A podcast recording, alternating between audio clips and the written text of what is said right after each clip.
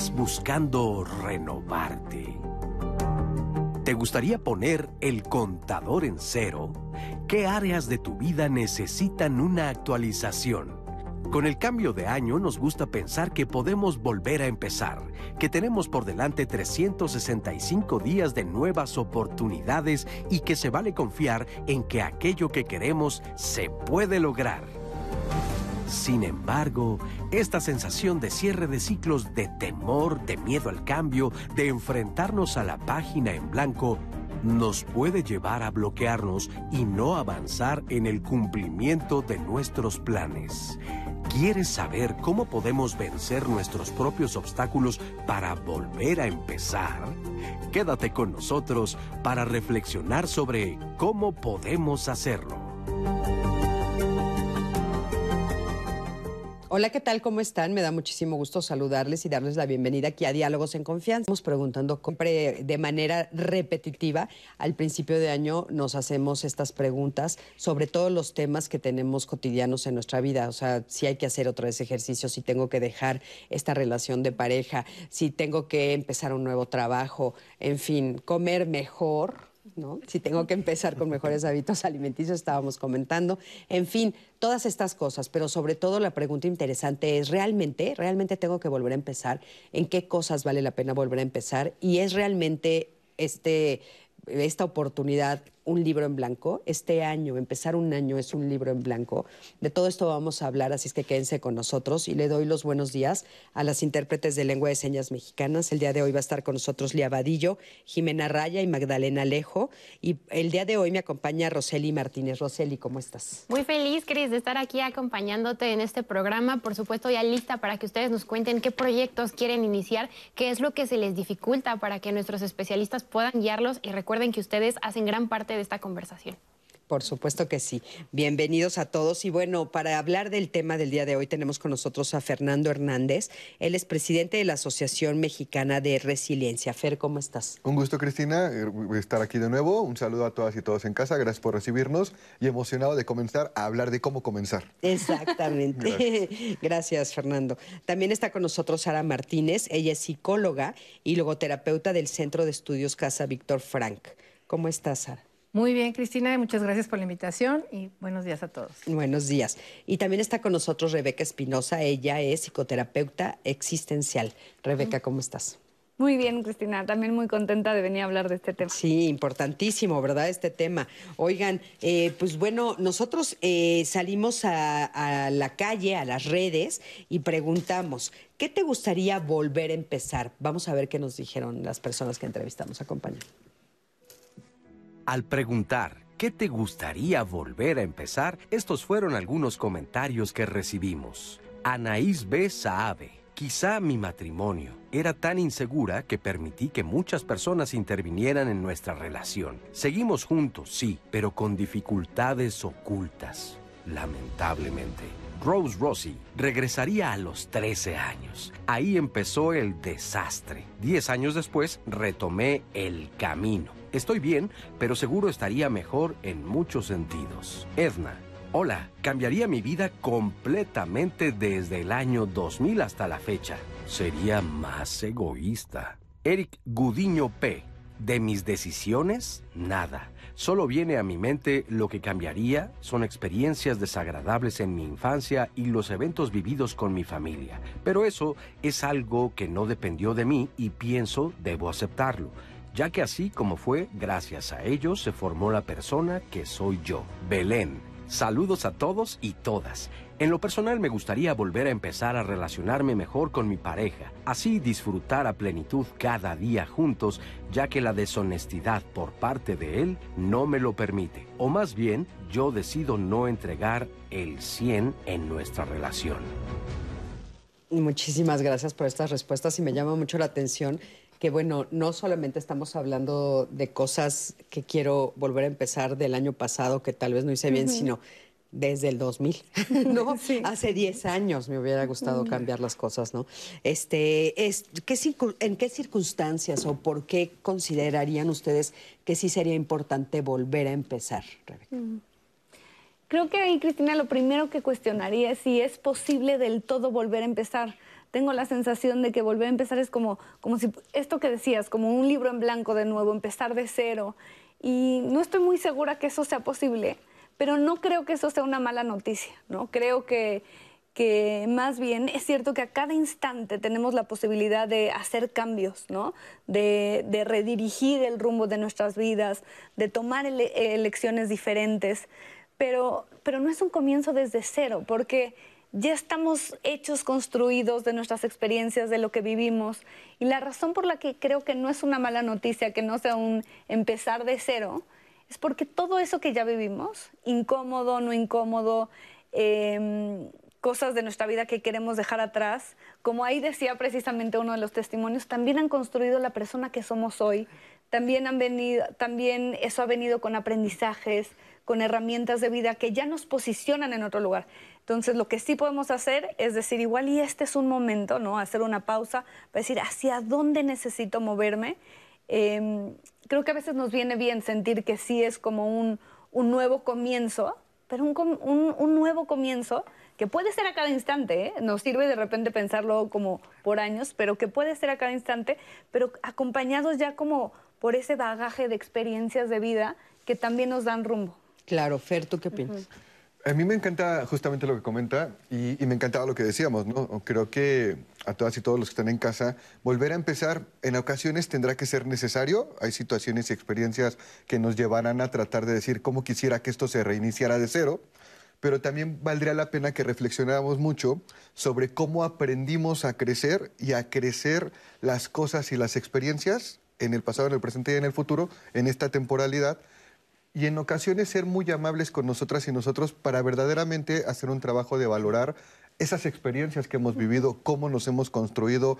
Eh, al final de cuentas, no vamos a poder dejar nunca atrás totalmente lo que hemos vivido, pero podemos volver a empezar sin cambiar nada hacia adelante de nosotros con esos aprendizajes y esas experiencias. Entonces, no ver volver a empezar como una renuncia, sino ver volver a empezar como una oportunidad de decidir sobre cómo me evalúo un poco en el pasado, cómo me encuentro en el presente y, y que puedo retomar y fortalecer hacia el futuro. Oye, Sara, es, es un, un, mito que todos los años nos planteamos, ¿no? Claro.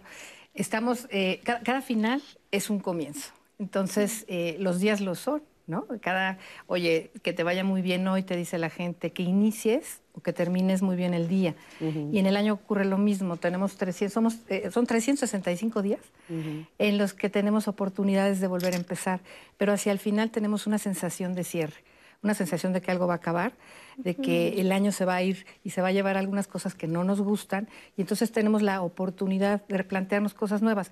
De ahí los propósitos de Año Nuevo.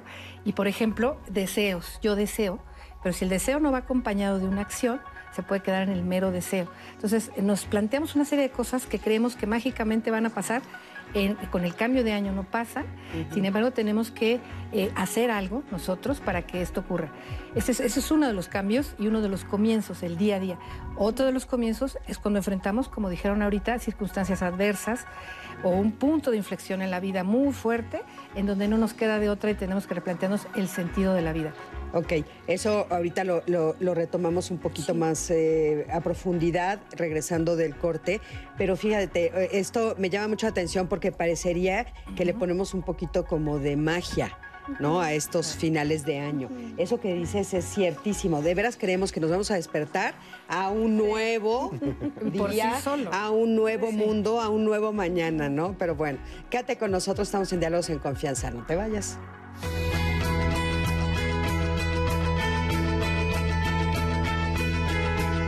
Un viaje de mil millas comienza con un solo paso. Lao Tse, filósofo chino.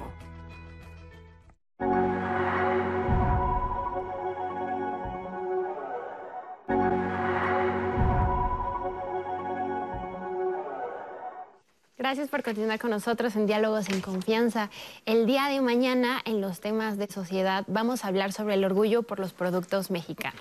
Todos hemos probado, escuchado, visto sobre el tequila, el café, el nopal, el chocolate, entre otras cosas. Muchos de estos productos tienen algo llamado denominación de origen. ¿Qué significa que se les dé esta etiqueta y por qué es importante consumirlos? De todo ello nos explicarán los especialistas el día de mañana.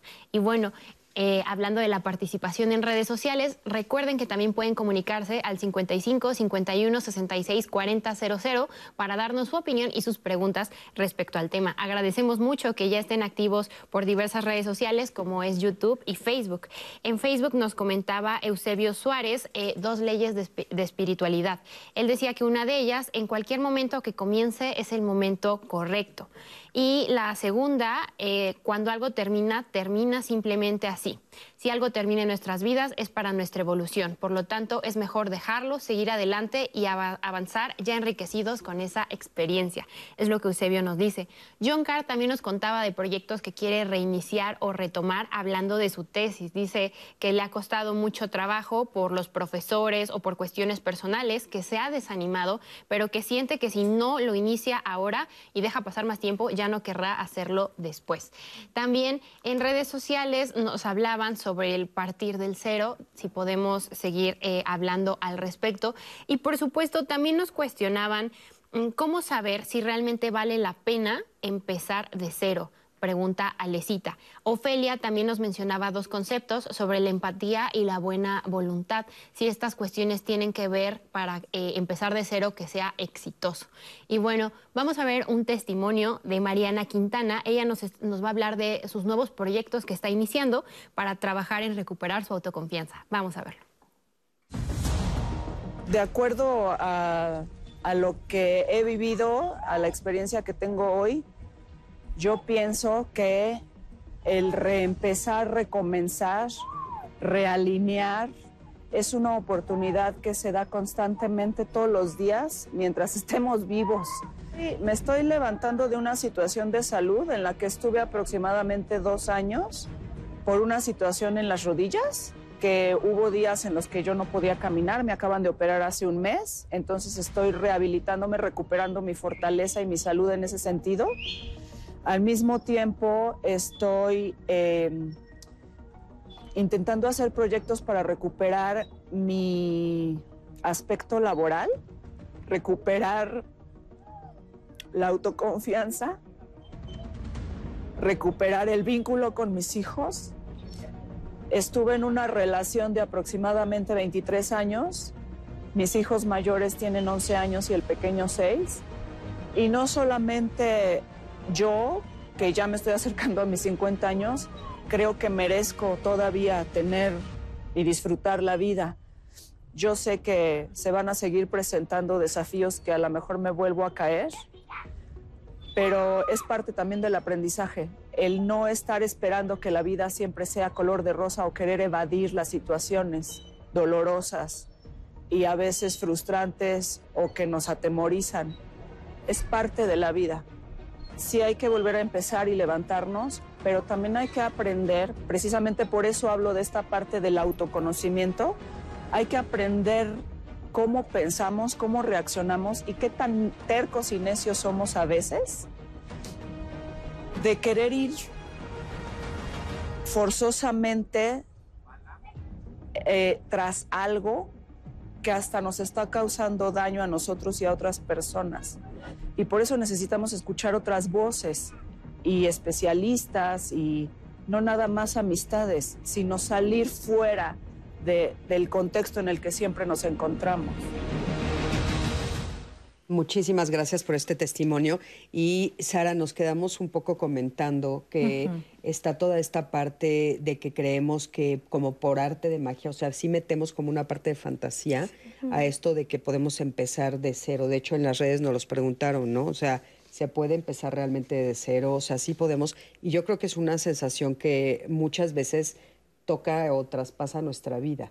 O sea, hay momentos en los que dices, híjole, qué ganas de, de veras empezar otra vez de cero esto, ¿no? Nos dan ganas de empezar de cero, pero eh, dijeron hace ratito, empezamos desde la experiencia.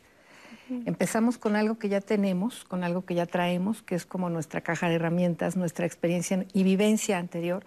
Ahorita decía el testimonio, bueno, la vida es dinámica, entonces te va a cuestionar muchas cosas. Cuando acaba y cuando empieza una relación, un trabajo, una mudanza, un diagnóstico, decía el testimonio. Es difícil enfrentarte, bueno, trabajé mucho tiempo con pacientes diagnosticados con enfermedades terminales y es difícil para ellos em, plantearse ¿Cómo voy a vivir ahora con esta ante esta situación? ¿De qué voy a echar mano? Obviamente no es de cero. Eh, tú tienes un bagaje, tú tienes una experiencia y tú tienes también una historia que no niegas. Entonces, llevas esa historia, lo que sí puedes hacer es replantearte objetivos. La vida te pone o nos pone en crisis a veces en diferentes áreas de la vida. Entonces, nosotros tendríamos que ver en qué áreas estoy eh, en jaque, en qué áreas estoy en crisis y de ahí plantearnos nuevos objetivos, por ejemplo, laborales. Eh, yo diría de lo pequeño a lo grande, de lo alcanzable. Las metas, ¿por qué no se alcanzan a veces? Porque son muy, em, eh, sí, son muy ambiciosas y no tenemos a lo mejor el tiempo, la paciencia para poderlas alcanzar. Entonces, plantearnos objetivos micro, pequeñitos, alcanzables, en áreas de la vida que estén colapsadas, donde tengamos que hacer un cambio. ¿Qué tengo que aprender? Yo les digo a mis pacientes, y si y si aprendo esto para, me dicen, quiero cambiar de giro laboral o tengo que dejar esta relación que ya me está eh, siendo muy dolorosa. ¿Cuándo, ¿Cuándo terminar algo así? Cuando está siendo doloroso. ¿Qué tengo que hacer entonces? Pues poco a poquito evaluar, prepararte para el cierre. Tendríamos que hacer un cierre. Un cierre es un término. Todo tiene un inicio y un término. También las relaciones, los trabajos, todo. Claro. Sí, Rebeca.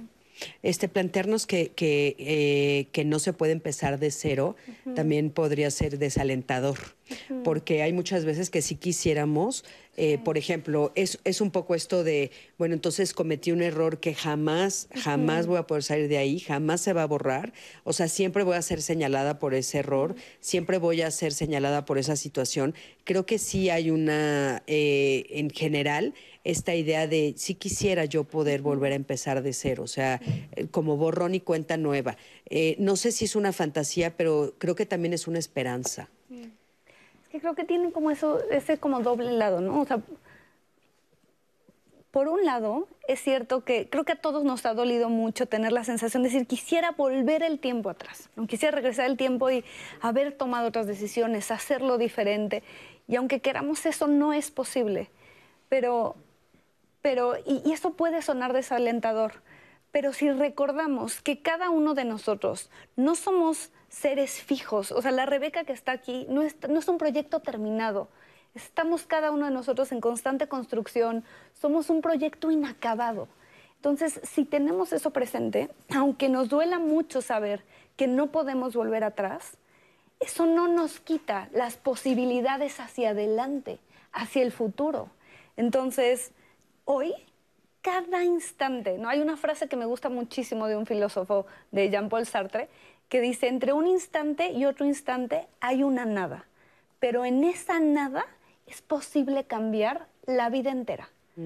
Entonces, a cada instante tenemos esa oportunidad de redirigir, de tomar otras elecciones y de construirnos como una persona diferente. Entonces, ahí está lo, lo alentador, aunque haya esa otra parte, claro que nos duele, ¿no? Y que tenemos que asumir lo que ya pasó, pero siempre como abiertos hacia, hacia el devenir, hacia el futuro. Ahora, Fer, eh, un poco eh, escuchando este testimonio de, Patricia, lo que estamos pensando es eh, mucho en el tema de la resiliencia también. Es una, es una palabra, una acción, una actitud frente a la vida que tú crees que funciona para esto de los nuevos comienzos? Total, Cris. Este, fíjense que cuando empieza eh, a escucharse muy fuerte la resiliencia entre los 70s y los 80s, eh, uno de los autores que retoma y, lanza fuertemente la palabra eh, empieza a jugar con la idea de que es que la resiliencia viene a recordar,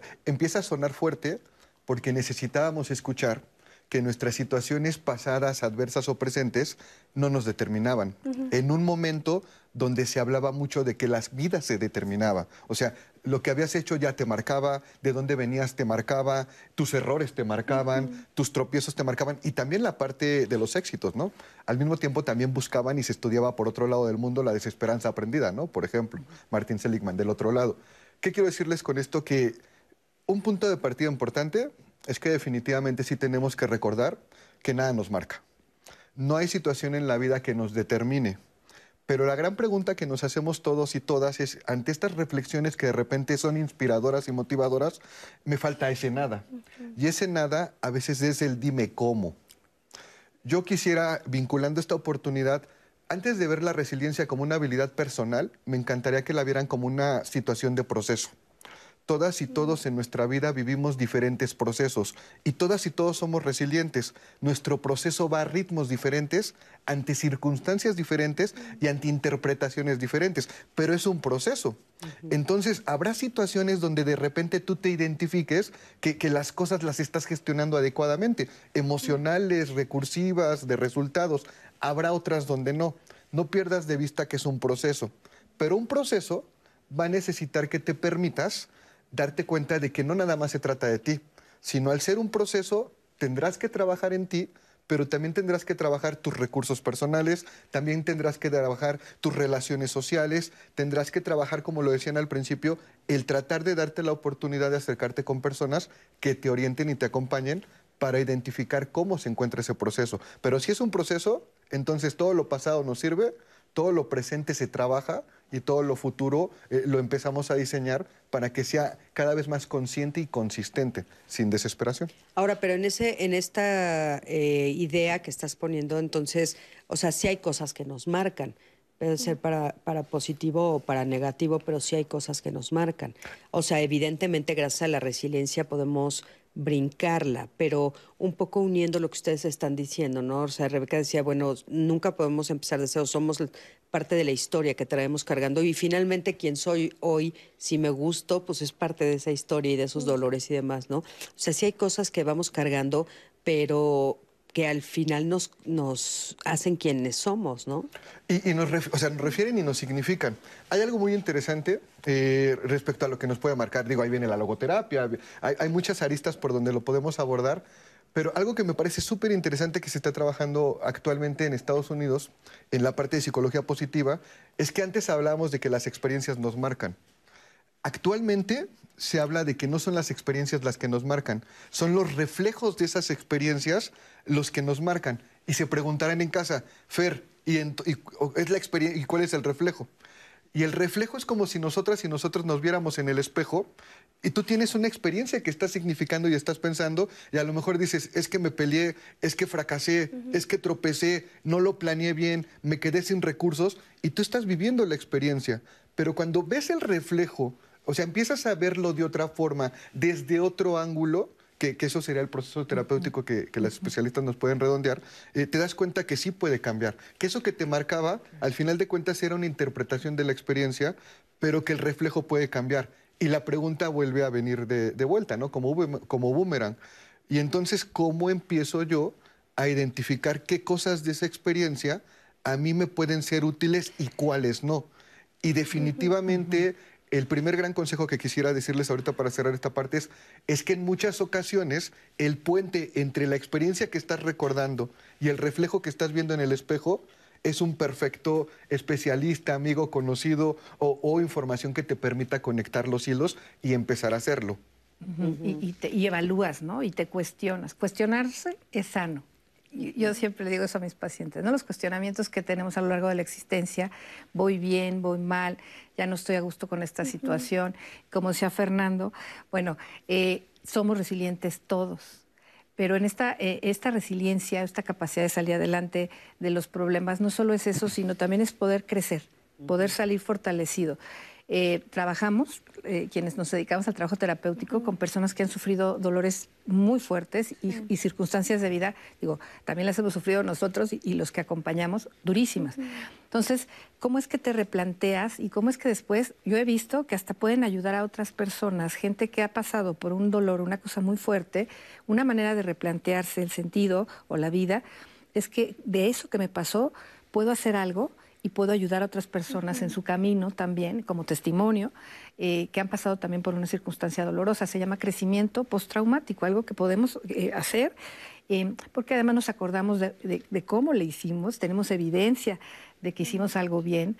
Y, y, somos más empáticos. Hace ratito mencionaba la empatía, que eso es un ingrediente, tu dolor no me es ajeno. ¿no? ¿Por qué te parece que es importante lo de la empatía? Porque miras al otro, porque miras que no, eres, no somos unas islas. Eh, solamente aisladas, somos, somos, somos personas, estamos en relación todo el tiempo. Porque aparte, bueno, eh, en esto que, estás diciendo, ahorita y, como que todos los comentarios van en sentido individual, o sea, en, primera persona, ¿no? O sea, pensando una persona que está frente a esta situación y se plantea el cambio. Sí. Pero nunca estamos aislados, o sea, es muy difícil. Vivimos en sociedad, en familia, etcétera, ¿no? Entonces, eh, ahí también podría entrar esto de la empatía para, para, pues, qué cambio voy a hacer y cómo afecta o, o a lo mejor alguien de tu familia la está pasando mal, o de tu, o tu amigo, tu, alguien de tu trabajo la está pasando mal, está en crisis.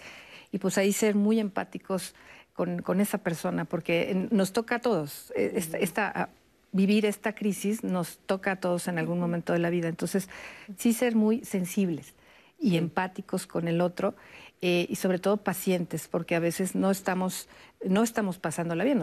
en la pandemia lo vivimos. Claro. Aprendimos muchísimo con eso. Un poco en ese sentido, y también eh, lo estaba yo pensando en el sentido de, de que ahorita que estamos hablando de esto de los cambios y de que se están replanteando muchísimas personas que nos están viendo las cosas que quieren hacer durante todo este año, que tanto también tenemos que tomar en cuenta en esas decisiones a nuestras familias, nuestras parejas, nuestro entorno. A veces podemos pasarlo de largo, ¿no? Entonces habría, habría que también hacer una... Ahorita nos explican cómo integrarlo todo, porque es un poco lo que estábamos diciendo, o sea, qué cosas sí debo de cambiar y qué cosas no. Escuchamos, no, bueno, mi matrimonio ya no lo aguanto. Ok, ¿no? Pero eso qué significa y a quién afecta, etcétera, ¿no? Eh, acompáñenme, por favor, a ver esta entrevista que hicimos con Patricia Krast. Ella explica que es una habilidad para adaptarnos favorablemente a las adversidades de la vida, esto de la resiliencia. Vamos a acompáñame a escucharlo. La resiliencia es una habilidad que tenemos los seres humanos para hacer frente a las adversidades y no solo sobrevivir o sobreponernos a ellas, sino también eh, tener una mayor conciencia, mejores habilidades para la vida y poder transformarnos como personas de manera positiva. Respecto a si la resiliencia es innata o adquirida, hay eh, dos posturas. Hay una postura eh, más de tipo neurobiológica, de, referente a la neuroplasticidad ¿no? que tenemos los seres humanos a nivel cerebral, y que consideran que nacemos con esta habilidad para podernos adaptar favorablemente o de la manera más funcional a las adversidades de la vida. Y hay otra corriente dentro de estos estudios de resiliencia que consideran que la resiliencia es una co-construcción con el entorno social. O sea, no solo es algo personal, algo biológico, sino que em, enfatiza eh, la importancia de los factores sociales. Por ejemplo, que la persona tenga un buen nivel educativo, que tenga acceso a la salud, acceso a la educación, etcétera. O sea, son factores que están fuera de la persona y que ante una adversidad son importantes tomarlos en cuenta para que este proceso resiliente sea lo más eficaz, funcional y transformador posible. Dependiendo también de mm, lo intenso, de lo traumático que esta adversidad puede resultar para esa persona. O sea, no todas las adversidades son iguales y no todos respondemos de la misma manera a las mismas adversidades. Eso es muy interesante, ¿no? Porque, eh, bueno, si eh, estás teorías, ¿no? Que están, eh, que algunas dicen que sí podemos ser resilientes desde nacimiento, otras que lo vamos este, desarrollando, etcétera. Y, un, y ahorita al final nos dice Patricia, bueno, hay personas que sí responden frente a las adversidades y hay otras personas que no responden frente a las adversidades, ¿no? Ustedes, eh, ¿qué creen que, que se mueva ahí? Que hace que justo en estos momentos que estamos viviendo hay personas que sí pueden realmente llevar a, cabo sus proyectos de cambio o, caminar en otro sentido y hay otras personas que se quedan estancadas y que ahorita dicen el año pasado hice este, este mismo propósito y sigo sin cumplirlo, ¿no? A, mí me encantaría acotar que, por ejemplo, ya en ocasiones anteriores les hemos dicho, nosotros trabajamos con gobierno en México, Latinoamérica, educación, empresas, y en promedio trabajamos con 30 mil personas al año. El punto eh, de la resiliencia me parece muy atractivo para verlo como volver a comenzar, porque a veces voy a, voy a, a tratar de parafrasear. Ahorita lo que nos hace favor de compartir Patricia Cras, que tenemos el gusto de conocer, eh, en algún momento se podrá convertir en una lista de posibles situaciones, recursos o cosas que yo podría tratar de identificar en mi persona o en mi entorno para gestionar las situaciones que me pongan en adversidad, porque no, no es que me vuelvan adverso a mí, sino puede ser que me pongan en adversidad o en oportunidad. Y uno de los grandes conflictos ahorita que preguntaba hacia el tema de la familia, es que cuando vamos a hablar de, de cómo vamos a volver a comenzar, nosotros entonces tendremos que preguntarnos cómo fuimos aprendiendo algunos conceptos básicos para hacer cosas. Y en muchas ocasiones cuando hablamos de temas como estos, eh, los vemos desde el dolor, la pérdida y la adaptación. Yo voy identificando, por ejemplo, si se dan cuenta, hemos mencionado la palabra dolor consistentemente, la palabra pérdida consistentemente y la palabra adaptación consistentemente. Cuando nosotros trabajamos con las personas, lo que tratamos de, de, de, ubicar en lo individual y en lo colectivo, e incluso eh, en lo social, es, ¿y tú cómo gestionas o aprendiste a creer que forzosamente las cosas que pueden ayudarte a crecer tienen que ser dolorosas, tienen que implicar una pérdida y significan solo una adaptación? Uh -huh. Y entonces, a veces eh, dicen, pues sí es cierto, no me lo había cuestionado. Y entonces la mirada tratamos de empujarla a una perspectiva más aterrizada, más amable y más amigable. ¿qué necesitaría Fer para que en ese proceso, por ejemplo, de los casos que nos compartían, empecemos a gestionar algunas circunstancias que te permitan apropiarte?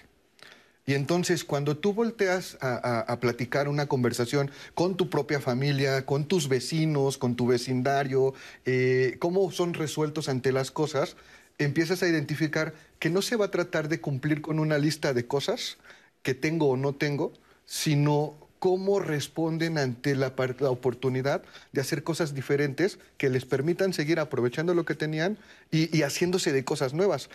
¿Por qué reitero y lo voy a reiterar para que lo tengan en consideración como para que lo, lo, lo discutan en casa? Porque a veces lo veo desde la pérdida, el duelo y, eh, o el dolor y el tema de la adaptación, porque a veces es más fácil hablar de algo que no se tiene porque lo fuimos socializando entre nosotros y a veces no aprendimos a tratar de encontrar que volver a comenzar va a significar trabajar lo que ya tengo, revalorarlo y significarlo, pero también sí va a implicar, aunque no nos guste, buscar cosas nuevas, ¿eh? O sea, y si se dieron cuenta, no habíamos comentado esta parte, pero implica que busquemos otras cosas que en lo que tú tienes no está. Y entonces, en medida de que te des la oportunidad de dialogar con tu familia, eh, de, incluso a veces también salir de tu familia, es cuando empiezas a tratar de hacerte otro tipo de recursos. Y, y esa es una lucha constante, porque veamos escenarios, eh, todo cambió con el tema de la pandemia, eh, y entonces te preguntas, ¿y para qué lo hice? ¿Por qué lo decidí? Oye, mamá, oye, esposa, oye, hija, ¿sabes que Estoy animada y quisiera tratar de intentar buscar un gimnasio que me resulta más económico a tres cuadras de la casa. Ay, Fer, si aquí tienes la bicicleta estática, ¿por qué te quieres ir al gimnasio tres cuadros? Eso implica que entonces lo estamos viendo desde adaptarme a lo que tengo, y creo que tengo, desde que va a ser doloroso hablarlo con ellos y desde que haya una pérdida. Uh -huh. Y entonces eh, esto también cambia el por qué forzosamente a veces lo vemos hacia atrás, porque también es muy significativo en el lenguaje coloquial que tenemos en América Latina y, y, no se crean, a veces es conflictivo cuando dices, bueno, podríamos tratar de empujarlo para adelante. No estoy hablando de situaciones traumáticas per se eh, o, o, muy significativas, sino en el grueso de la población, a veces la respuesta es, bueno, Fer, acompáñame en el cómo. Y el primer gran recurso que tienen que mirar es el tema del especialista o el tema de la información o el tema de ver diálogos en confianza para que nazcan otras preguntas, ¿no? Claro. Adelante. Sí. Pensaba, Cristina, con relación a lo que nos decías, porque hay personas que más fácilmente pueden decir, pues voy con estos propósitos y para adelante y a otros les cuesta trabajo, ¿no? Creo que ahí lo primero que tendríamos que hacer es esta invitación a así hacer una pausa y decir, a ver, aquello que planteé ahora para mi vida, ¿realmente lo quiero o es algo que me dijeron que tenía que hacer, que tenía que cambiar? ¿Qué tanto hay una parte de mí que desea ese cambio y otra parte de mí que no quiere las renuncias que eso implica? que tanto hay una parte de mí que tiene miedo. Y creo que algo que, que, también entra en juego y que a veces nos paraliza, tiene que ver precisamente con la angustia que nos genera lo nuevo, lo desconocido. Es, es la incertidumbre que viene uh -huh. cada vez que yo digo, quiero comenzar de nuevo, quiero tomar otro rumbo. Em, entonces, híjole, o sea, ahí nos toca entonces pues tratar de, de tolerar la incertidumbre, de intentar como abrirnos lo más posible a, ver qué tiene la vida para, para nosotros, ¿no? Claro. Fíjate que esto que están diciendo ustedes me parece muy importante porque creo que sí, eh, si no te lo cuestionas, entonces te mantienes como con esa sensación de incertidumbre en el alma y en el corazón y en la mente, ¿no? Y el que, bueno, nos estén viendo ahorita y ustedes estén proponiendo que, que, hay, que se cuestionen este tipo de cosas, hacernos estas preguntas, creo, creo, que eso ayuda mucho. O sea, yo, yo este último, el periodo del año, recibí de una amiga que quiero mucho, este, como un proyecto para escribirlo. Y eso ayuda mucho, ¿no? Haciéndote estas preguntas y, y respondiéndolas, creo que es una forma que tranquiliza. Ahorita regresando nos dicen ustedes qué opinan. Quédense con nosotros.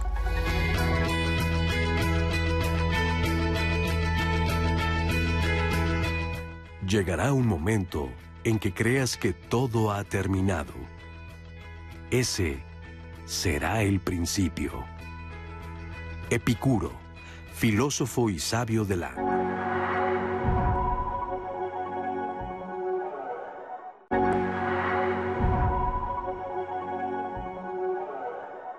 continuar con nosotros en Diálogos en Confianza. Y la siguiente semana en nuestros temas de saber vivir vamos a hablar de la ternura.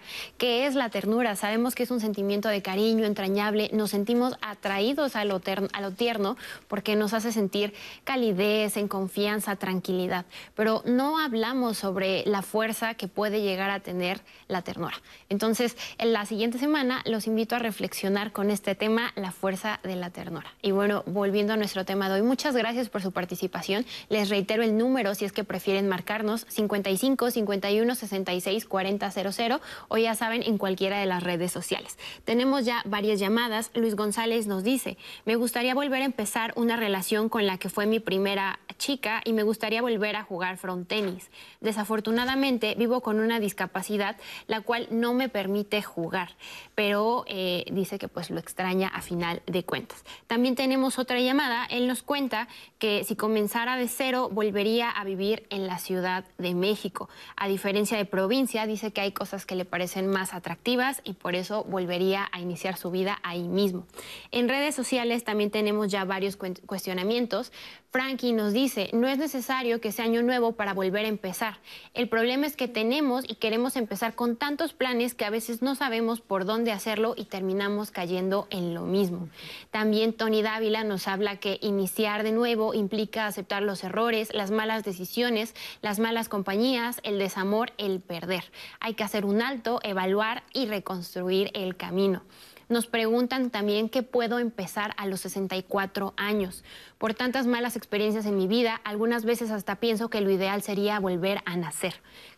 Eh, soy jubilada, llevo 35 años de casada, dos hijos, nietos, pero siempre pienso que cada día podría ser diferente o hacerlo de otra manera.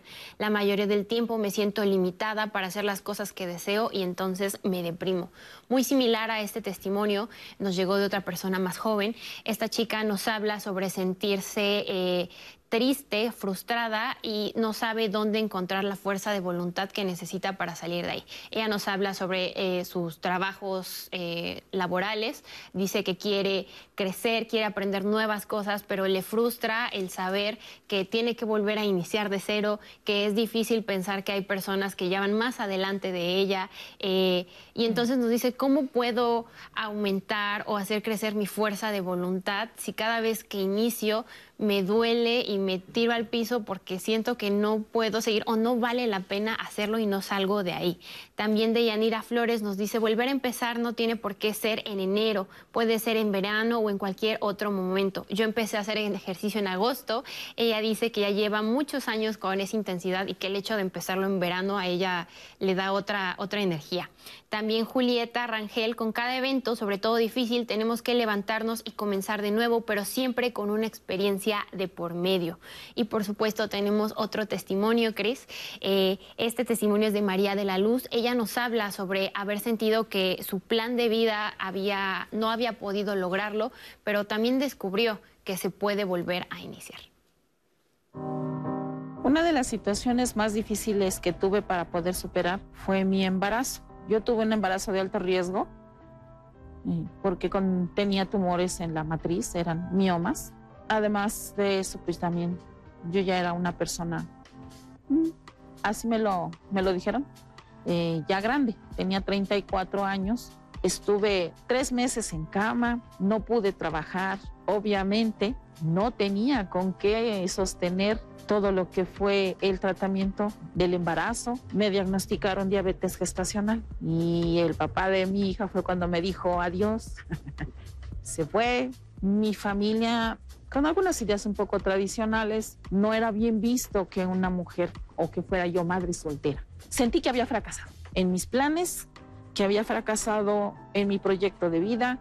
La verdad, yo no sabía por qué me, me sentía a veces deprimida hasta que escuché un programa en Diálogos en Confianza que hablaron sobre la depresión postparto. Entendí que yo pasé esa situación como un año y medio después. Empecé a decir, si yo no me amo, si yo no me ayudo, si yo no lo hago, nadie lo va a hacer por mí.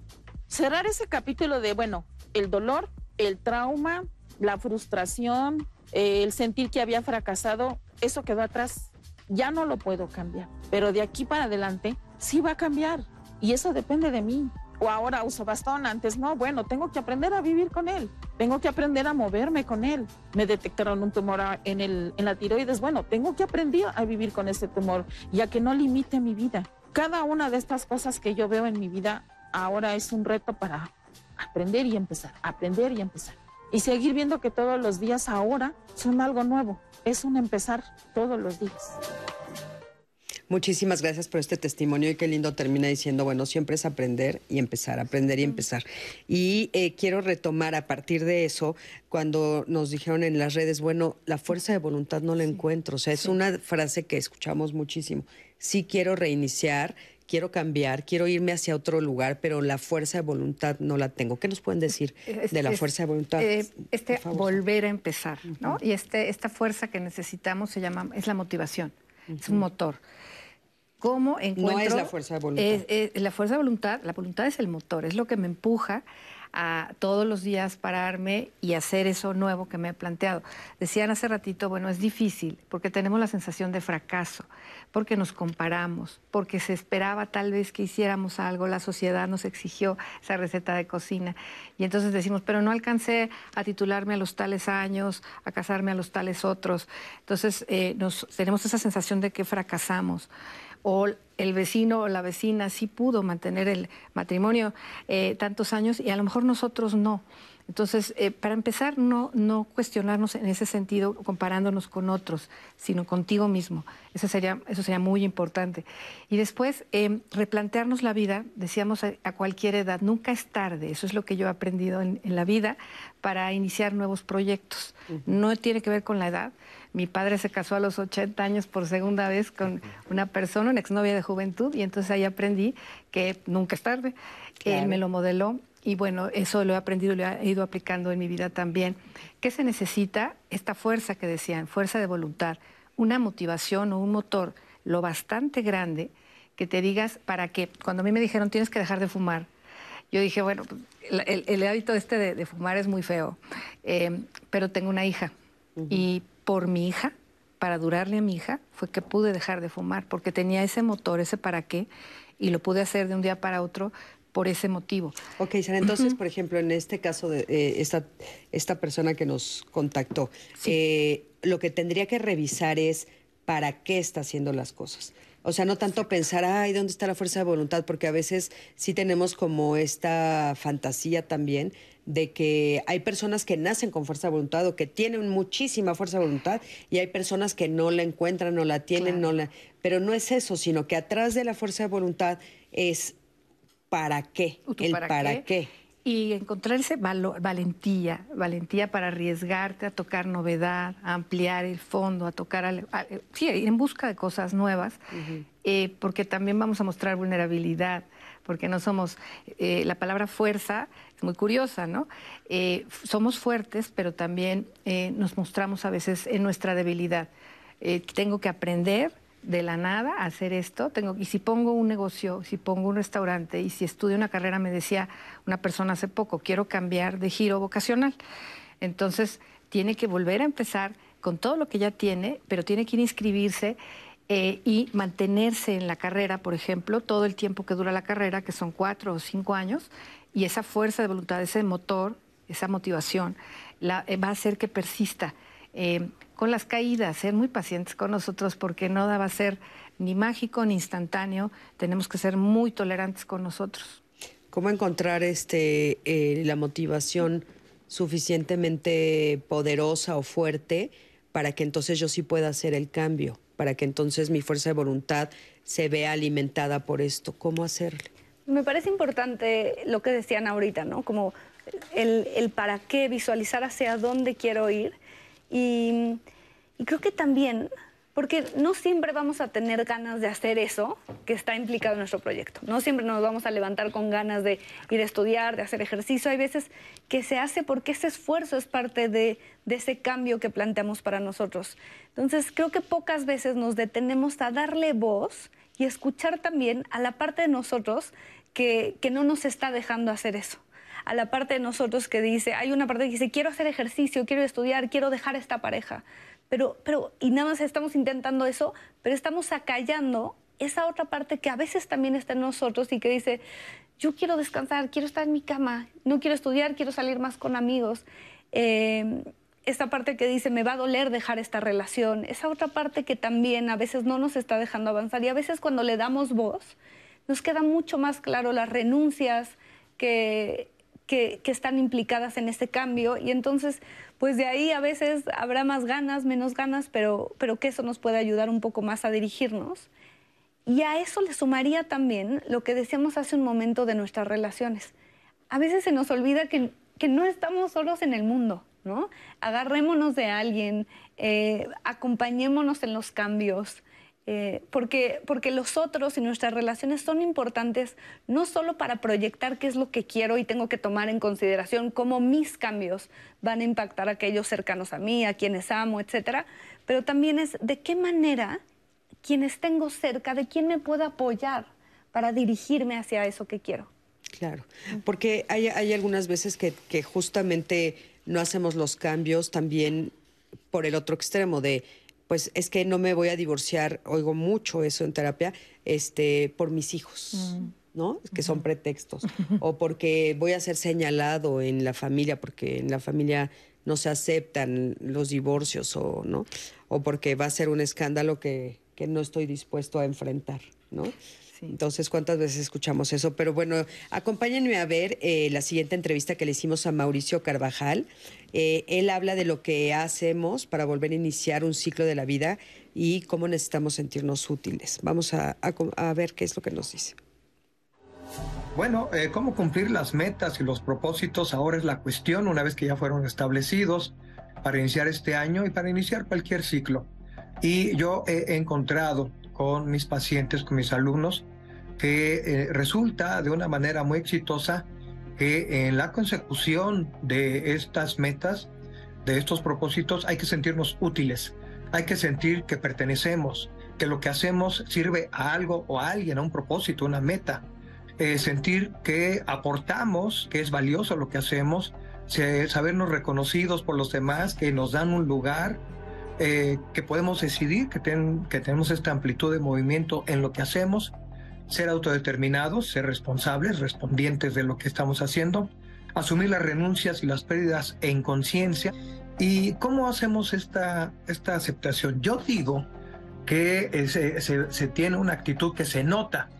¿Cómo? Con, con los rostros podemos verlos. Este es un rostro de carita feliz.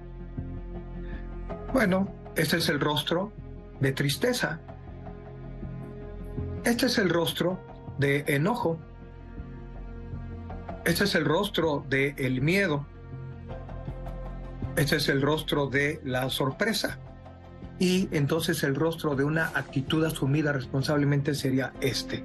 Sin mostrar ninguna emoción, simplemente se asume, se acepta y se genera la actitud de hay que hacerlo. Tal vez no me guste, pero lo tengo que hacer. Y que se convierte en trascendente lo que he elegido como meta. Es decir, que tenga que ver con un otro que no soy yo. Y la vinculación del otro conmigo cobra un alto sentido el cómo cumplir las metas. Muchísimas gracias. Esta es una primera parte. Más adelante veremos la segunda.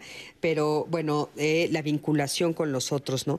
Y a mí me gustaría, eh, retomando todo esto que, hemos estado comentando, eh, poner el punto también en la importancia de los, de los pasos pequeñitos, esto que se llama coloquialmente pasos de bebé o baby steps, ¿no? Qué tan importante para cumplir eh, una, para llegar al cambio, para cumplir una meta, es irlo haciendo despacito y cómo tendríamos que hacerlo. Incluso eh, creo que además de ponerlos en 1, 2, 3, ABC, el, el hilo morado, el rojo y el verde para que no se me olviden, creo que es una muy buena herramienta que nos va a ayudar a tener presente, ¿no? Por ejemplo, en, ahorita que estábamos hablando del tema de, nuestra capacidad se socializa y a partir de las otras y los otros vamos identificando lo que nos gusta, lo que nos es afín e incluso qué recursos tenemos. En estos pasos chiquitos, a mí me gustaría, aprovechando y considerando el tiempo, dejar dos ejercicios, dos recomendaciones. Por ejemplo, uno que, decía hace rato, ¿no? Sostenible cuando tú vayas a, estés solventando una situación que ya esté existiendo y corriendo, cuando estás trabajando se te presenta un bomberazo o, tú propones algo nuevo, siempre va a ser más fácil que nos acerquemos a mirarlo de forma diferente cuando tú te planteas si lo haces sostenible, si lo haces con personas diferentes en recursos diferentes y en escenarios diferentes. Por ejemplo, con qué frecuencia yo me vinculo, aprendo, conecto, escucho de personas diferentes. Eh, hago las cosas en escenarios diferentes. A veces incluso levantarme no del lado izquierdo, sino del lado derecho. A veces en lugar de bañarme de frente, bañarme de lado. A veces tomar mi café eh, en, en el otro lado de la mesa ya es un escenario diferente que te va a permitir tener una visión diferente y también recursos habemos y, somos de hábitos que a veces son muy duros porque los adaptamos también que a veces en muchas ocasiones también eh, vamos al mismo cine toda la vida, vamos a los mismos tacos toda la vida, eh, contamos la misma historia de la misma forma porque fuimos aprendiendo que cuando las cosas se puedan presentar diferentes, vale la pena que regrese aquello que me permitió adaptarme y sentirme bien. Entonces, sostenible, pequeños pasos que te permitan a ti empezar a identificar oye, y si le pongo atención a Cristina de forma diferente, y, si platico con Sara, y, si, en lugar de ir a este mercado o a esta plaza comercial, voy a esta, y si en lugar de hacerlo con la izquierda, lo hago con la derecha, porque vamos a regresar a un punto que tiene que acompañar la parte de la esperanza y tiene que acompañar la parte de la motivación, eh, eh, el cómo ejecuto la acción. Y ahí es donde cojeamos mucho.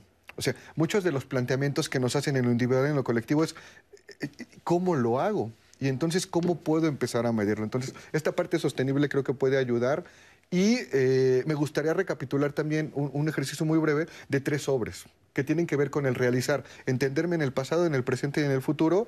Cuando de repente sienta que no puedo iniciar algo nuevo o siento que no puedo más, puedo agarrar un sobre que le voy a llamar siento que no puedo más o tengo miedo de iniciar algo nuevo y lo puedo hacer con mi familia con mi pareja, con mis compañeros de trabajo y anotamos todas las cosas que hemos logrado, que sí hemos iniciado, para que cuando de repente se presente el bloqueo podamos materializar lo que hemos hecho. Cuando sintamos que no tenemos de dónde agarrarnos, anotar todas las personas que nos rodean y nos han acompañado, e incluso los este, seres vivos que están a nuestro alrededor.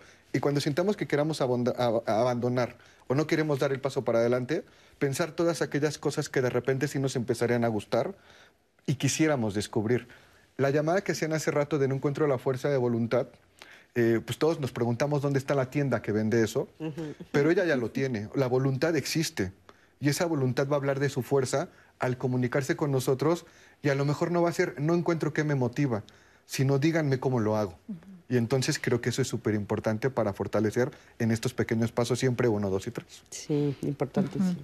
Hay algo que quiero complementar de lo que dice Fernando, eh, el hilo conductor, ¿no? Él dice, bueno, eh, podemos escribir, me parece genial esta idea de, escribir todo lo que ya has hecho y como voltear a ver estos logros, todo esto que eh, ya eres, ¿no? El hilo conductor de tu vida, no parto de cero, sino que tengo toda esta historia, estos logros, ya transcurrió la preparatoria, ya pude con la prep, ya pude con, varias cosas, ¿no? no, Ahora estamos sumándole, perdón que te interrumpa, Sara, pero estamos sumándole estoy sobreviví a COVID. Y además somos sobrevivientes de COVID y de muchas otras cosas, ¿no? Entonces, reconocernos, evaluar y valorar, valorar todo lo que hemos hecho, eso sería como también muy importante, reconocer esto sí hay, esto este sí soy y esto nos va a permitir también podernos, como dar el brinquito, ¿no? Decías hace, hace ratito, pasos pequeñitos, brincar hacia lo que sigue eh, de una manera como mucho más confia con más confianza.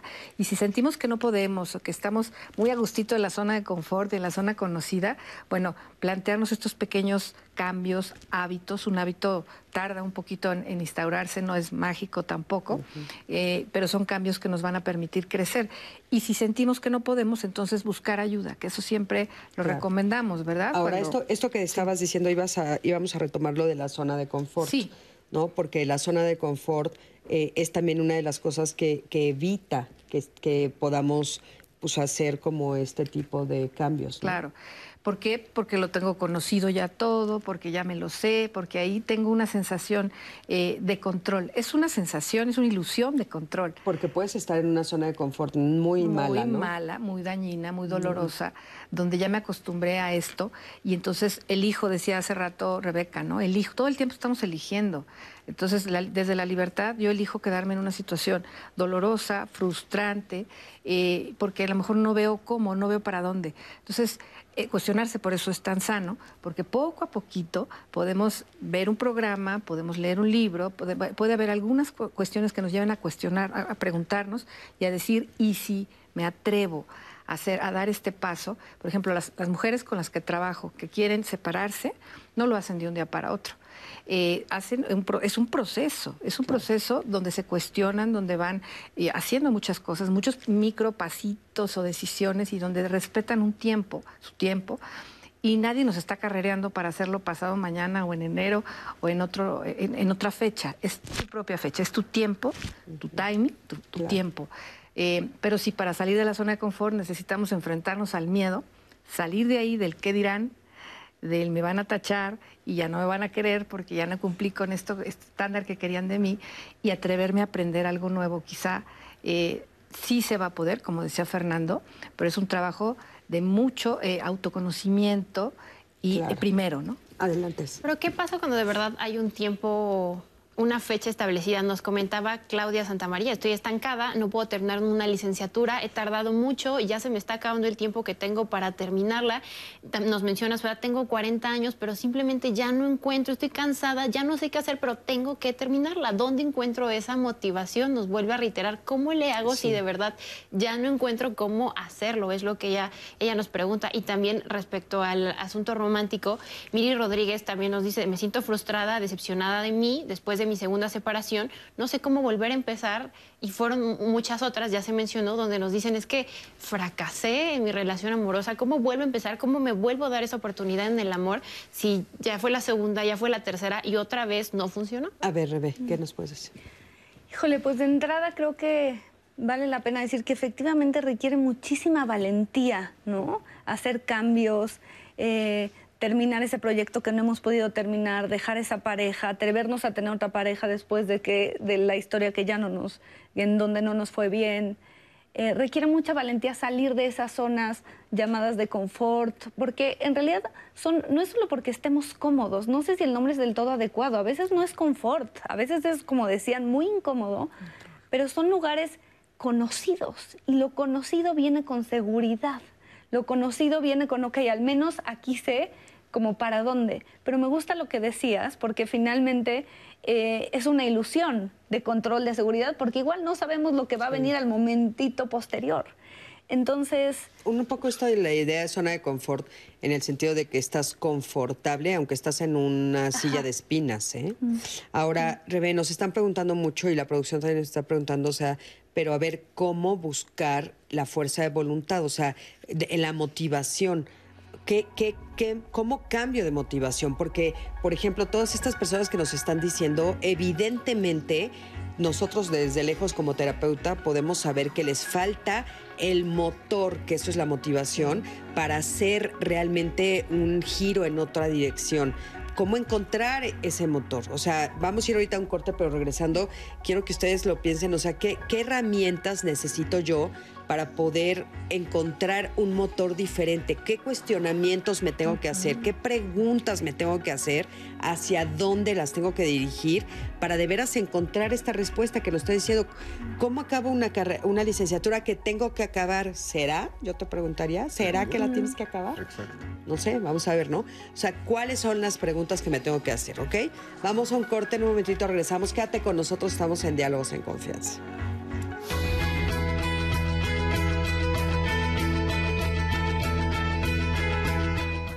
Cada nuevo comienzo viene del final de algún otro comienzo. Séneca, filósofo y escritor romano.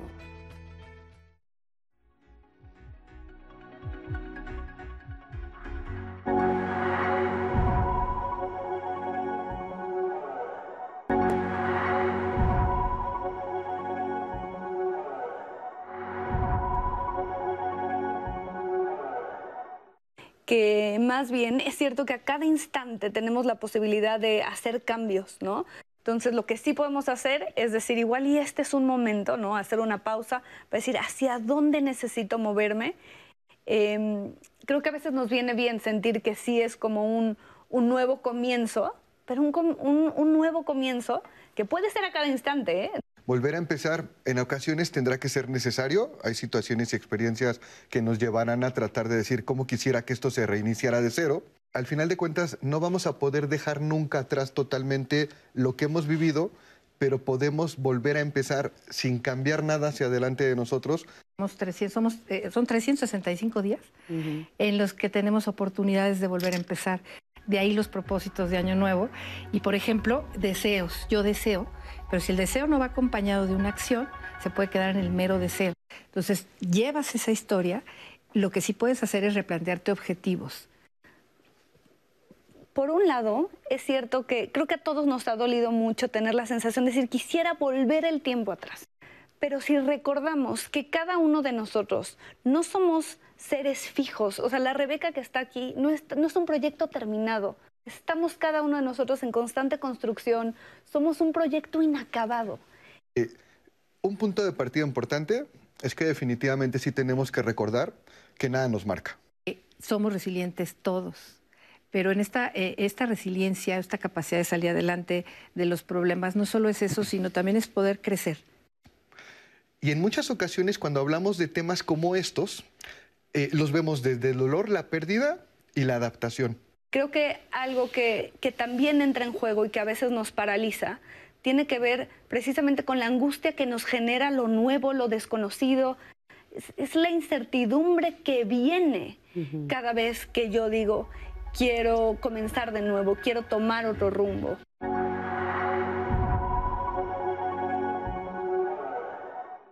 ¿Cuándo dejar algo para volver a empezar? ¿Cuándo se acaba un ciclo? ¿No? Cuando sí hay que estar empeñado en la consecución de una cosa y cuando saber que se, que se tiene que dejar en paz, cuando ya no nos sentimos útiles, cuando ya no sentimos que pertenecemos a esa liga, a esa relación, a, ese, eh, a esa actividad, que lo que hacemos para alguien o para alguna misión ya no tiene utilidad, ya no tiene sentido que ya no aportamos, cuando sentimos que ya no estamos dando de nosotros, que ya no somos reconocidos, que ya eh, estamos de sobra, eh, que ya no podemos decidir, que esto ya no está en nuestras manos, que ya no podemos eh, ser autodeterminados, ¿no? que estamos ahora presionados, que estamos forzados, que ya no podemos asumir las renuncias y que estamos entonces forzados a tolerar, a aguantar y que lo que podíamos cambiar, ahora ya no lo podemos cambiar, ahora tenemos que someternos a esto. Cuando todo esto nos está sucediendo, lo sabemos, lo sentimos, la conciencia no nos habla, no hay un diálogo, eso sería delirante. La conciencia es sensitiva, es sensorial, solo la sentimos y sentimos esa incomodidad. Y cuando sentimos esta incomodidad en lo que estamos haciendo, esa es la voz de la conciencia y debemos estar atentos qué es lo que nos está tratando de decir esta sensación y ser sabios para poder distinguir cuando hay algo por lo que hay que seguir empeñándose, cuando hay algo que ya llegó a su fin. Lo sentimos y esto lo sabemos sensorialmente. Esa es la intuición. Gracias a Mauricio Carvajal por esta entrevista y por supuesto quedaron pendientes otras dos cuestiones que nos mencionaron en redes sociales. La primera, Mónica en YouTube nos decía, me da la impresión que decir la sociedad dice es una justificación. Pienso que lo que falta es aprender a conocerse a uno mismo, si no jamás vamos a tomar decisiones propias, nunca sabremos qué queremos y hacia, dónde ir. Y por el mismo lado iba Dulce Cerrot, quien nos decía, pero ¿cómo se empieza el, el autoconocimiento? Ella dice, se vuelve difícil, Cris. Claro, cuestiones que muy importante. Y sí, eh, gracias. Esto del autoconocimiento eh, de la mano de la fuerza de voluntad, ¿no? Claro. Bueno, autoconocernos nos lleva toda la vida. Todo el tiempo estamos preguntándonos cosas y estamos intentando ser comprensivos con nosotros, conociendo nuestras limitaciones, qué hicimos mal y qué hicimos bien también, en qué, en qué, en qué hicimos también algo bien. Entonces, autoconocernos quiere decir reflexionar, ese diálogo que tenemos. Decían ahorita cómo, de dónde sacamos la fuerza de voluntad. Bueno, tenemos este, esta oportunidad de reflexionar todos los días con nosotros mismos, irnos cuestionando eh, qué hice, cómo lo hice, la implicación le llamo yo, en todo lo que hacemos todos los días, para después elegir eh, cómo me autorregulo, qué hago diferente, eh, qué puedo aprender nuevo, pero también autoproyectarnos. Esta autoproyección que es parte del autoconocimiento, quiere decir verme diferente como soy. Imaginar, siempre les digo a mis pacientes, por imaginar no se paga. Entonces podemos visualizarnos e imaginarnos diferentes a como somos hoy. ¿no? Eh, es este, y si, y si me aviento a hacer esto, eh, tengo este tiempo, a lo mejor nos dijeron hace ratito limitado, tengo un tiempo, el tiempo es uno y a veces nos eh, presionan con el tiempo, ¿no? Con las fechas. el mismo tiempo nos presiona, ¿no? Por ejemplo, la edad. Claro, a la mediana edad, que es todo un tema también, que me he dedicado a investigar, nos cuestionamos y nos replanteamos la vida, ¿no? ¿Voy bien, voy mal o quiero hacer algo nuevo? Quiero incorporar a mi vida algo nuevo. Entonces, pues sí ser muy pacientes, cuestionarnos, conocernos, eh, dijeron ahorita las personas, y en este diálogo van a surgir algunas respuestas. ¿Qué me hace sentido hoy a mí? ¿Qué es vigente? La famosísima vigencia o actualización, esta versión de mí mismo que a lo mejor ya avanzó, porque yo ya no soy el mismo que antes. Entonces, en esta vigencia me cuestiono cosas nuevas que quiero para mí y me veo diferente. ¿Qué me tendría que hacer yo eh, como para eh, el autoconocimiento? ¿Quién soy yo hoy? ¿Qué quiero? ¿Qué necesito?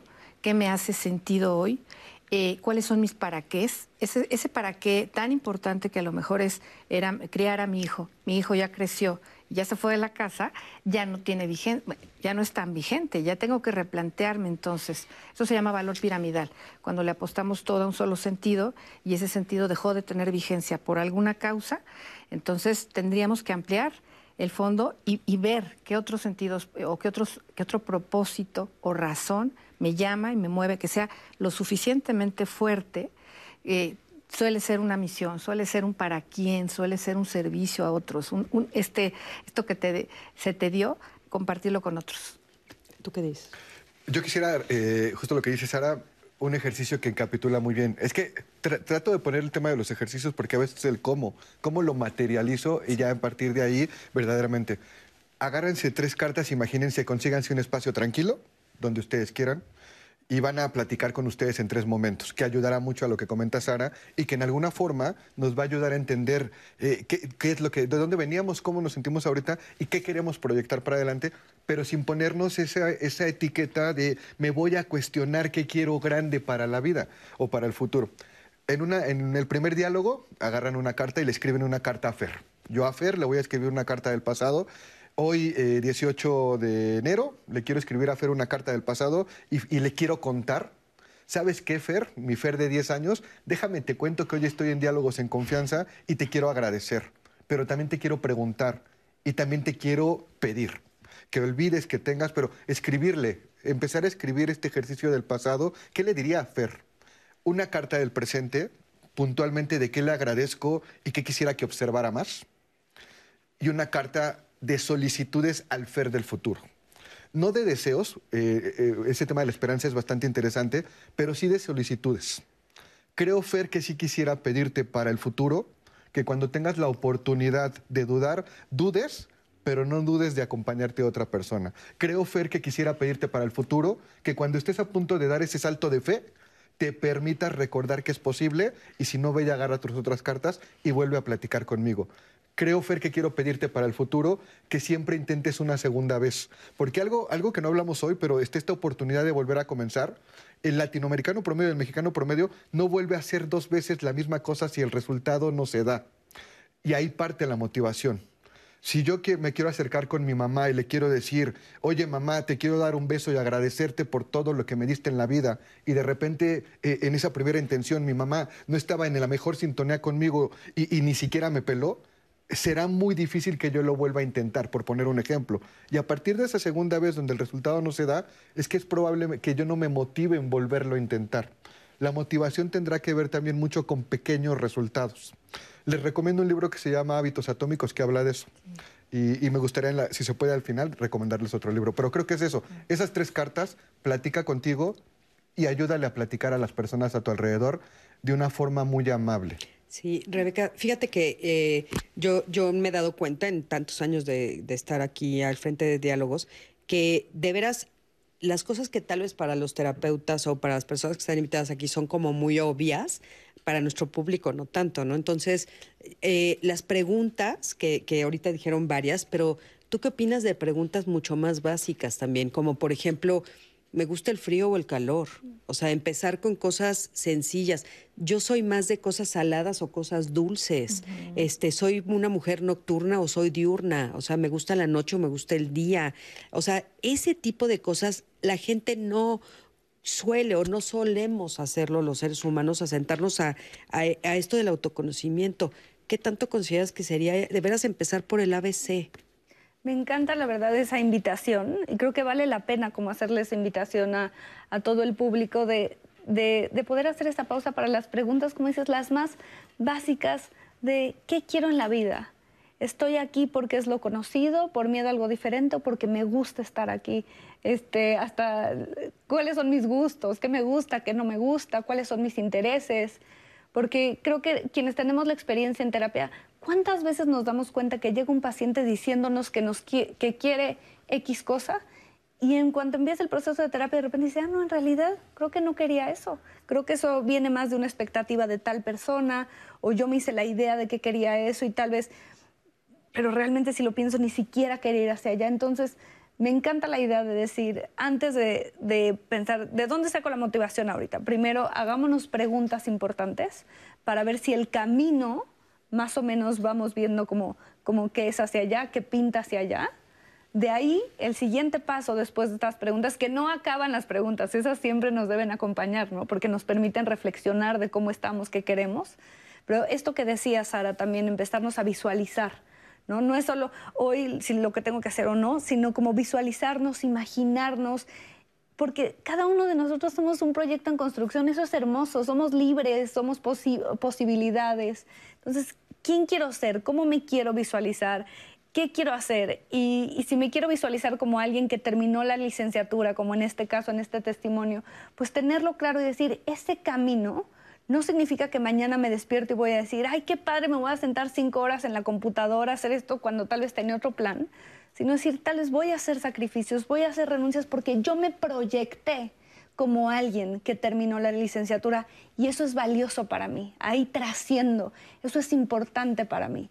Y entonces tener eso claro, porque el camino no siempre, a veces nos venden esta idea de que siempre tenemos que estar contentos, felices con lo que hacemos y claro que eso es importante, pero también hay cosas que, que nos van a costar trabajo, ¿no? Y que... Y que y no todo va a ser fácil, eso es importante saberlo, Valer la pena. O sea, no todo, no todo lo vamos a hacer en, en, dos patadas, ¿no? Pero, pero en, este, en este ejercicio que estás haciendo a mí me parece eh, importante eh, porque son los, los pequeños saltos en el camino que tal vez me mantengan en el rumbo, ¿no? Ahorita que en el, en el corte estábamos comentando de, de, lo de esta, esta, este comentario que hacía de la licenciatura y que yo le dije, bueno, será, porque hay veces, ¿será que la tienes que terminar? Porque hay veces que en esta autoexploración, este autoconocimiento, me doy cuenta que estudié esa licenciatura para mi mamá. Claro. ¿No? o la estudié porque mi mejor amiga se metió ahí. Y entonces, y me doy cuenta cuando ya tengo que hacer la tesis.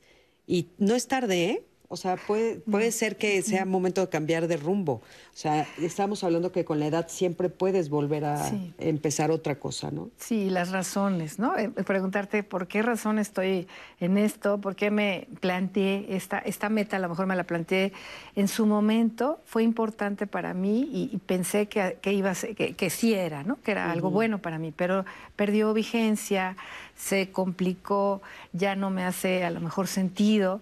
Y entonces cuando pasa eso, es el, es el momento entonces de replantearse lo que llamamos el replanteamiento de sentido de vida o girar, hagan de cuenta que estamos en una, eh, manejando un, vehículo que es nuestro vehículo de vida y entonces vamos a tener un giro y vamos a llevarnos a, llevar a otro puerto o a otro punto, vamos a, girar nuestro, nuestra vida también. Porque justamente eh, ahorita me hiciste recordar que hay como mucho movimiento también en cuanto a cuestión de género, por ejemplo es en este momento justamente cuando muchas mujeres están cuestionando este tipo de cosas de, decir, yo sí quería ser mamá. Sí. O pues como nací en esta sociedad y me dijeron que me tocaba, ¿no? Y entonces en este momento o si quiero o si es esto el proyecto de vida que tengo, o sea, también hay mucho movimiento muy, muy, muy profundo con todos los movimientos que estamos viendo a nivel mundial. Claro, y si realmente eso es lo que te está llenando en este momento y te está dando sentido, o si ya no lo es, ¿no? eso, eso sería como irnos preguntando de cuándo en cuándo. Preguntarse siempre es sano. Entonces, de cuándo en cuándo realizar estas preguntas. Y decían hace ratito, apreciar lo sencillo. Eh, preguntarnos de una manera muy simple, pero también apreciar lo que sí hay, lo que sí tengo, lo que me rodea, lo que me brinda a la vida, esto, esto que sí hay en mi vida, como agradecerlo, verlo, este, estos momentos pequeñitos y esto de lo que me puedo allegar para enriquecer la vida yo también, ¿no? Entonces, eso combinado con estos grandes, estas grandes cuestionamientos y metas, pero apreciando el día a día. El día a día también, acordémonos que también es un ciclo y tiene un inicio y un fin, y en ese día también puedo aprovechar el día para hacer muchas cosas. Claro. Y aparte son los primeros pasos que vas dando hacia lo que te planteas más adelante, ¿no? Eso es como muy, muy importante. Pero bueno, también nos estaban preguntando eh, cómo hacerle para no caer en un falso positivismo, porque de repente, pues sí es así en esta temporada, sí, yo voy a poder, y, o sea, ¿cómo, nos, cómo saber que no estoy en una parte donde me estoy autoengañando. Hay, una especie como de exigencia a ser felices por decreto, ¿no? Últimamente hay como mucha, eh, muchos teóricos que hablan de esto, ¿no?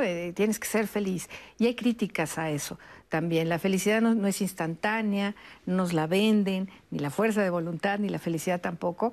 Eh, hace rato decían esta palabrita que a mí me gusta mucho, valer la pena. Lo que, lo que vale la pena vale el esfuerzo. La pena quiere decir que esto tiene un valor y que a través de eso me levanto todas las mañanas y le sigo. Eh, no está peleado con la felicidad, el sentido no está peleado con, con, estar contento, con ser feliz, es una consecuencia, pero no es lo que persigo eh, per se, no es lo, no es lo que persigo. Em, porque a veces es hacerle frente o tomar una postura frente a algo que no me gusta.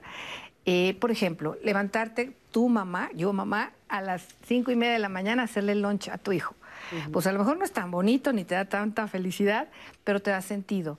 Y eh, al cabo del día dices, lo hice por mi hija y estoy muy contenta con mi hija y esto es como global, ¿no? no tenemos este deber de ser felices, ni por consigna, ni porque los ni hay recetas para eso tampoco.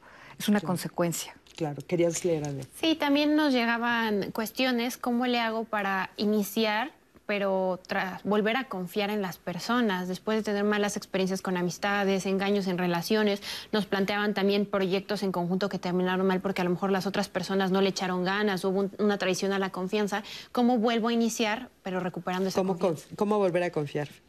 Uy, es que se nos va a llevar a otro programa, ¿no? Pero yo creo que, eh, vinculando con lo que llevamos y considerando el tiempo, a mí me encantaría, eh, se habló mucho de motivación, en este volver a comenzar o en este mantener. Y al final de cuentas se habla de motivación porque es un huequito, es una, una, una, patita coja en donde, que, en donde de repente sabemos que podemos pisar y nos sentimos seguros, pero hay algo, hay algo que a lo mejor no se percibe que nos hace dudar. Yo creo que una pregunta eh, replanteando lo que todo eh, hemos estado compartiendo ahorita es qué motivos dentro de lo que quiero hacer, con quien lo quiero hacer, para mí verdaderamente implican felicidad.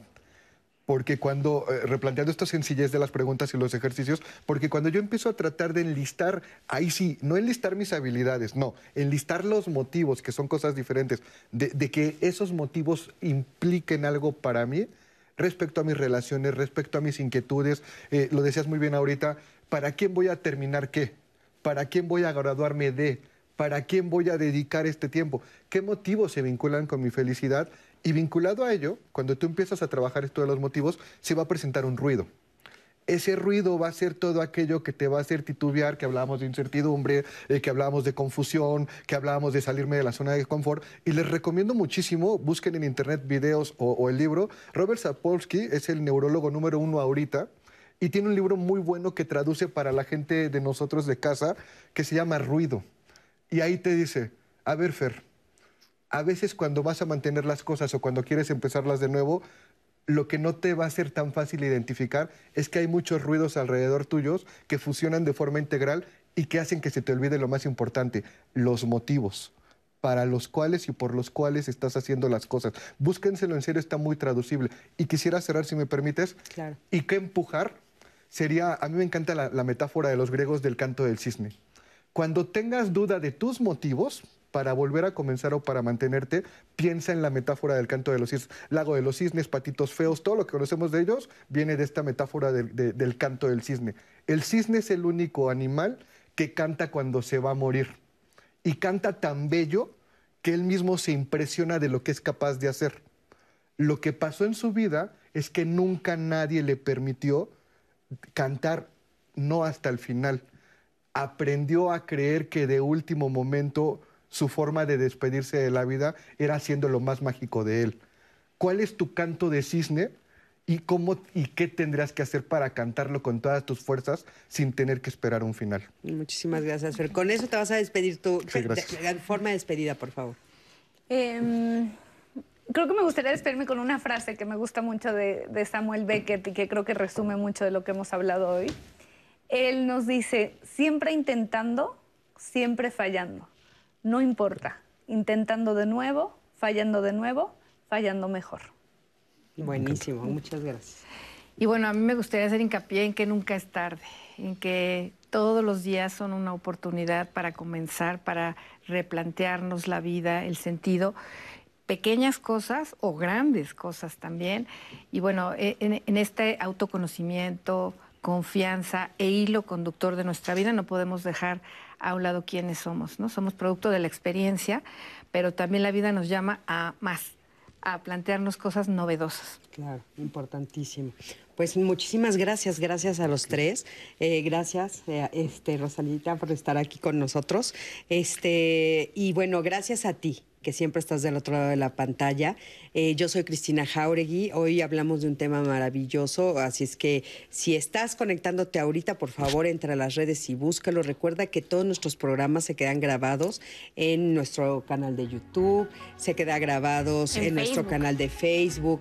Siempre puedes bajarlos y volver a, a revisarlos para que, por supuesto, puedas enterarte de todo lo que estamos hablando aquí en estos días. Y el día de ma- el día, el próximo miércoles eh, vamos a tener un programa muy interesante sobre la ternura. La fuerza de la ternura. La verdad es que el juego de palabras es muy interesante porque cómo podríamos poner fuerza junto a ternura. Pero realmente creo que va a ser muy interesante que te quedes con nosotros el próximo miércoles para platicar de uno de los sentimientos que casi, casi nadie platica. Uno de los sentimientos que son fundamentales para todos los seres humanos, que lo experimentamos muchísimo, por ejemplo, cuando estamos cerca de un bebé, cerca de, de nuestras mascotas, en la intimidad de nuestro amor, pero que es poderosísimo y que tenemos que ponerlo más sobre la mesa. Yo soy Cristina Jauregui y nos vemos aquí la próxima semana. Quédate con nosotros en la programación de Diálogos en Confianza. Hasta luego.